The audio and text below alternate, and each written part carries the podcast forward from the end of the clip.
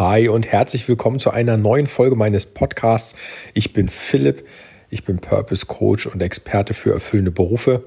Und heute ist die erste Folge, die ich Business-Folge nenne. Denn ich habe ja letztes Mal angekündigt, ich möchte in einer oder an einem Tag in der Woche dir gerne so eine Art Business-Tagebuch bieten und dich mal äh, darüber auf Stand bringen, was ich alles tue, damit ich mein Geschäft äh, ans Laufen bekomme. So, und die letzten, die, wenn du das das erste Mal hast, dann ist die Frage, wo fängst du an? Weil du kannst überall und nirgends anfangen. Und ähm, ich habe mir gedacht, ich nehme jetzt einfach mal das, was mich die letzten Tage am meisten beschäftigt hat und fange damit an und baue dann quasi darauf auf, wie ich weitermache, was alles zu tun ist und, und welche, also was es so alles an Informationen gibt, die ich dir da mitgeben kann. Die letzten Tage habe ich mich intensiv damit beschäftigt, meiner Homepage, zumindest erstmal der Startseite, ein Redesign zu verpassen. Und dann habe ich mir gedacht, der Aufhänger für heute ist dann am besten Homepage. Ich weiß, ich erinnere mich daran, als ich angefangen habe, dass das auch bei mir relativ stark auf Stufe 1 stand. Oh ja, dann brauchst du ja eine Homepage, damit du das machen kannst und so weiter und so fort. Mittlerweile würde ich sagen, nee, das ist nicht unbedingt Prio 1, aber viele fangen so an und deswegen sei das bei mir jetzt mal der Einstieg.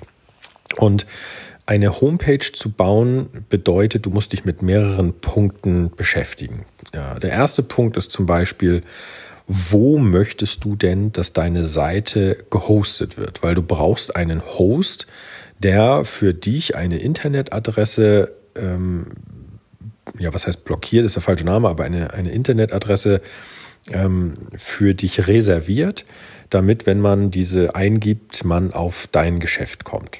So, und das tun eben Hoster, die unter anderem dann noch die Informationen, was du da anzeigen möchtest, als Homepage speichern auf dem Server und dann äh, bei Eingabe der Adresse in den Browser diese Information anzeigen. Also das, was du siehst, wenn du auf ähm, Google gehst, ist nichts anderes als die ähm, als das Titelbild der Suchmaschine und zwar eben verknüpft mit der Domain nennt sich das ähm, google.de oder google.com. Und an dieser Stelle sei dir empfohlen, bitte mach dir Gedanken, welcher Hoster für dich in Frage kommt und einfach aus meiner Erfahrung heraus macht es Sinn, sich einen Hoster zu nehmen, der zumindest schon mal seine Server auch in Europa betreibt. Warum? Weil wir ein Datenschutzgesetz ähm, haben, das sagt, die Daten, die du verarbeitest, musst du A nennen können. Deswegen haben mittlerweile fast alle rechtsgültigen Homepages ähm, einen Hinweis mit Cookies, dass sie eben deine Daten verarbeiten oder dir auch ähm, aus strategischer Sicht vielleicht ähm, äh, Cookies, dass sie die nutzen. Und ähm, ein Teil ist eben in diesem Datenschutzgesetz, dass deine Daten dort bleiben, wo du sie verwendest. Und wenn du jetzt eben amerikanische Server nutzen würdest, als Beispiel, ähm, oder auch internationale Server außerhalb von Europa, dann ist eben da hast, dann hast du da schon die erste Hürde. Und das kannst du verhindern, indem du dir einen Hoster suchst, der eben Server in Europa betreibt, bestenfalls sogar direkt in Deutschland, weil dann bleiben deine Daten auf europäischen beziehungsweise auf deutschen Servern und dann bist du konform mit dem Datenschutzgesetz.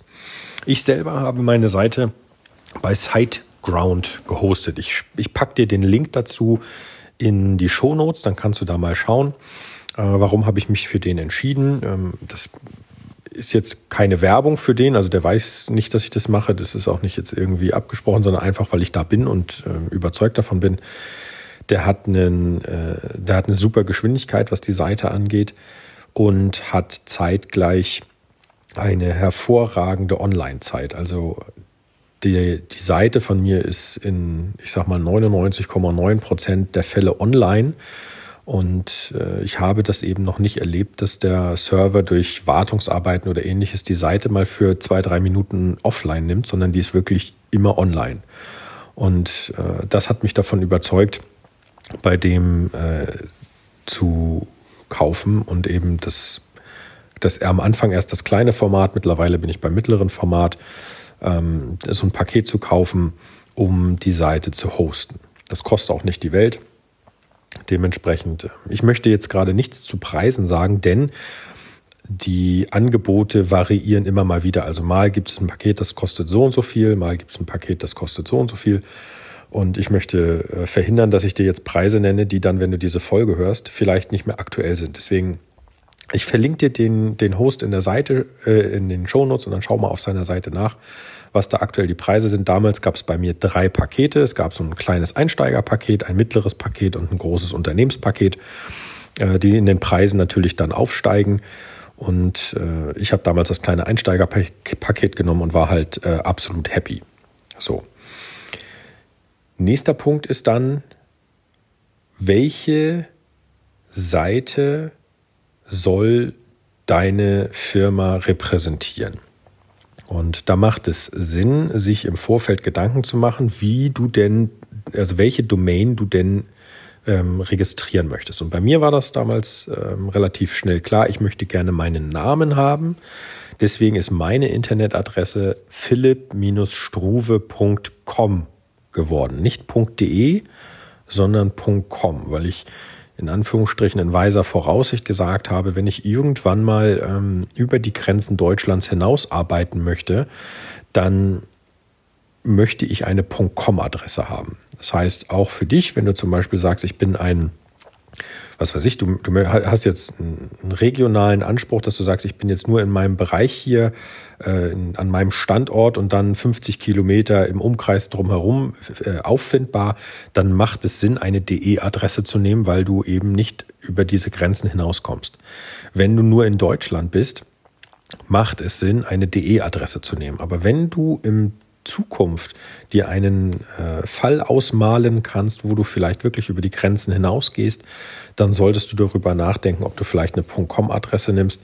Ähm, an der Stelle sei angemerkt, die kosten auch äh, ein, zwei Euro mehr im Jahr, ist aber nicht viel. Also das war jetzt ähm, tatsächlich ernst gemeint, ein, zwei Euro. Ähm, und da war für mich damals dann klar, okay, dann nehme ich meinen Namen philipp-struve.com und fertig. Sei dir also in diesem Fall ähm, empfohlen, dir jetzt schon Gedanken darüber zu machen, wie deine Domain aussehen sollte.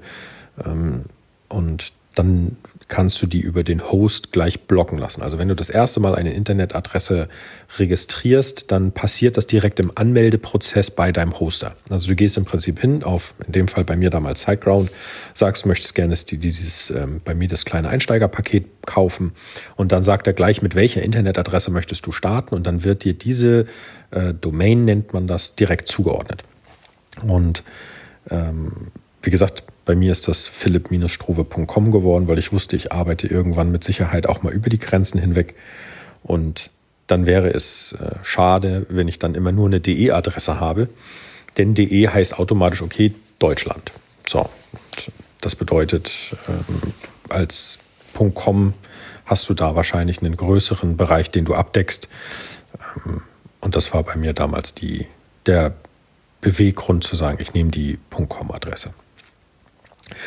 Das nächste ist dann, was möchtest du denn aufbauen? Also möchtest du zum Beispiel eine Geschäftsseite implementieren, wo du sagst, du hast einen eigenen Shop, wo du was anbietest?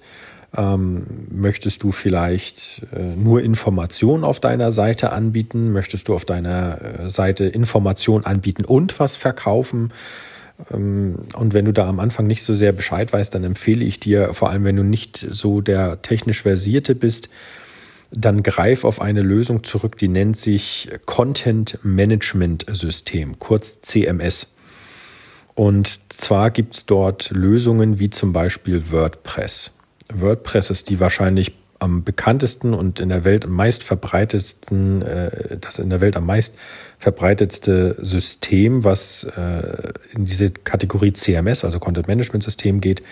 Und WordPress ähm, war damals auch meine Wahl, denn alle Welt bietet Schnittstellen von ihren Tools und Plugins, die man mit WordPress verbinden kann. Das heißt, wenn du äh, das erste Mal die Wahl hast, auch bei diesem Hoster zum Beispiel, kannst du gleich sagen, ja, ich möchte gerne eine Internetseite auf die Beine stellen, ähm, dann nimm WordPress. Du kannst auch sagen, ich möchte direkt einen Shop in, auf die Beine stellen. Da gibt's auch tausend Möglichkeiten. Kannst du mit Shopify machen, kannst du mit WooCommerce machen, kannst du keine Ahnung, was das ist. Und da gibt's halt für jeden Anwendungsbereich, der für dich zutrifft, unterschiedliche Pakete. Und an der Stelle, ähm, damals war für mich klar, ich nehme eine WordPress-Seite und ähm, fertig ist. Dann wurde diese Seite äh, eingerichtet mit äh, so einer Art Starterpaket WordPress und seit ich das habe, muss ich sagen, ähm, habe ich mich mit WordPress auseinandergesetzt. Ich habe das auf die Beine gestellt. Das kriegt jeder hin. Ne? WordPress war in der, in der ursprünglichen Variante mal ein, ein System, um einen Blog auf die Beine zu stellen. Und ich muss sagen, mittlerweile bin ich äh, immer noch happy, dass ich WordPress habe. Auch das hat seine, seine Tücken und seine Grenzen, aber das wäre zu früh, jetzt darüber zu sprechen. Und Dementsprechend, was habe ich die letzten Tage gemacht? Ich habe meiner Seite ein, ein Redesign verpasst, meiner Startseite. Und ähm, dementsprechend ähm, musst du dich viel mit, mit WordPress beschäftigen. Und für dich jetzt als Anfänger, wenn du das erste Mal sagst, ich möchte auch so in diese Richtung gehen, sei dir empfohlen, mach dir Gedanken darüber, welcher Anbieter für dich ein guter ist. Wenn du weißt, welcher das ist, mach dir Gedanken, wie deine Domain heißen soll und wenn du das weißt, dann mach dir noch ein letztes Mal Gedanken, was auf deiner Seite angezeigt werden soll. Und dann entscheidest du dich zum Beispiel für den Hoster X, für die Domain äh, xyz.com und für ein Content Management System wie bla bla bla. Also es gibt WordPress, es gibt Joomla, es gibt, ach, da gibt es noch ganz, ganz viele. Ähm, wie gesagt, WordPress ist am meisten verbreitet, das größte. Und da macht es Sinn, darüber nachzudenken, ähm, in dieser Ecke zu, zu arbeiten. Zum Beispiel, wie gesagt, WordPress, weil einfach die Möglichkeiten, wie du dann deine Seite nochmal auf, aufbohren kannst, äh, mit Plugins, mit Themes, mit allem drum und dran, die sind dort wirklich schier unendlich. Super. Also das zur ersten Business-Podcast-Folge ähm, ich hoffe, dieses Format spricht dich an. Ich finde es äh, eigentlich eine, eine, eine, super Sache, dich nicht nur über das Thema, sondern auch auf meinem Weg äh, darüber zu informieren. Und dann freue ich mich schon auf die nächste Folge. Mal gucken, welches Thema wir dort beschäftigen oder ähm, durchnehmen, ähm, womit wir uns da beschäftigen. Und bis dahin wünsche ich dir eine klasse, eine klasse Woche oder einen klasse Tag. Denn äh, in einer Woche gibt es die nächste Business-Folge. Das war's schon. Dir einen klasse Tag. Bitte tu mir den Gefallen. Wenn du jetzt auf dem Weg raus bist aus dieser Folge, dann klick noch schnell auf Abonnieren, falls du das nicht hast. Und äh, wenn du irgendwelche Fragen hast, dann frag. Äh, die E-Mail-Adresse ist podcast.philipp-struve.com. Aber bitte schau, bevor du mir Fragen stellst, in die Show Notes, weil da habe ich dir dieses Mal eine kleine Zusammenfassung geschrieben, beziehungsweise auch die Links gegeben. Ähm, und dann sollte das eigentlich für dich lösbar sein. Dann mach's gut, bis zum nächsten Mal. Ich freue mich, wenn du wieder dabei bist und wie gesagt, bitte jetzt abonnieren. Und ja, kurz und knapp, dein Philipp. Ciao.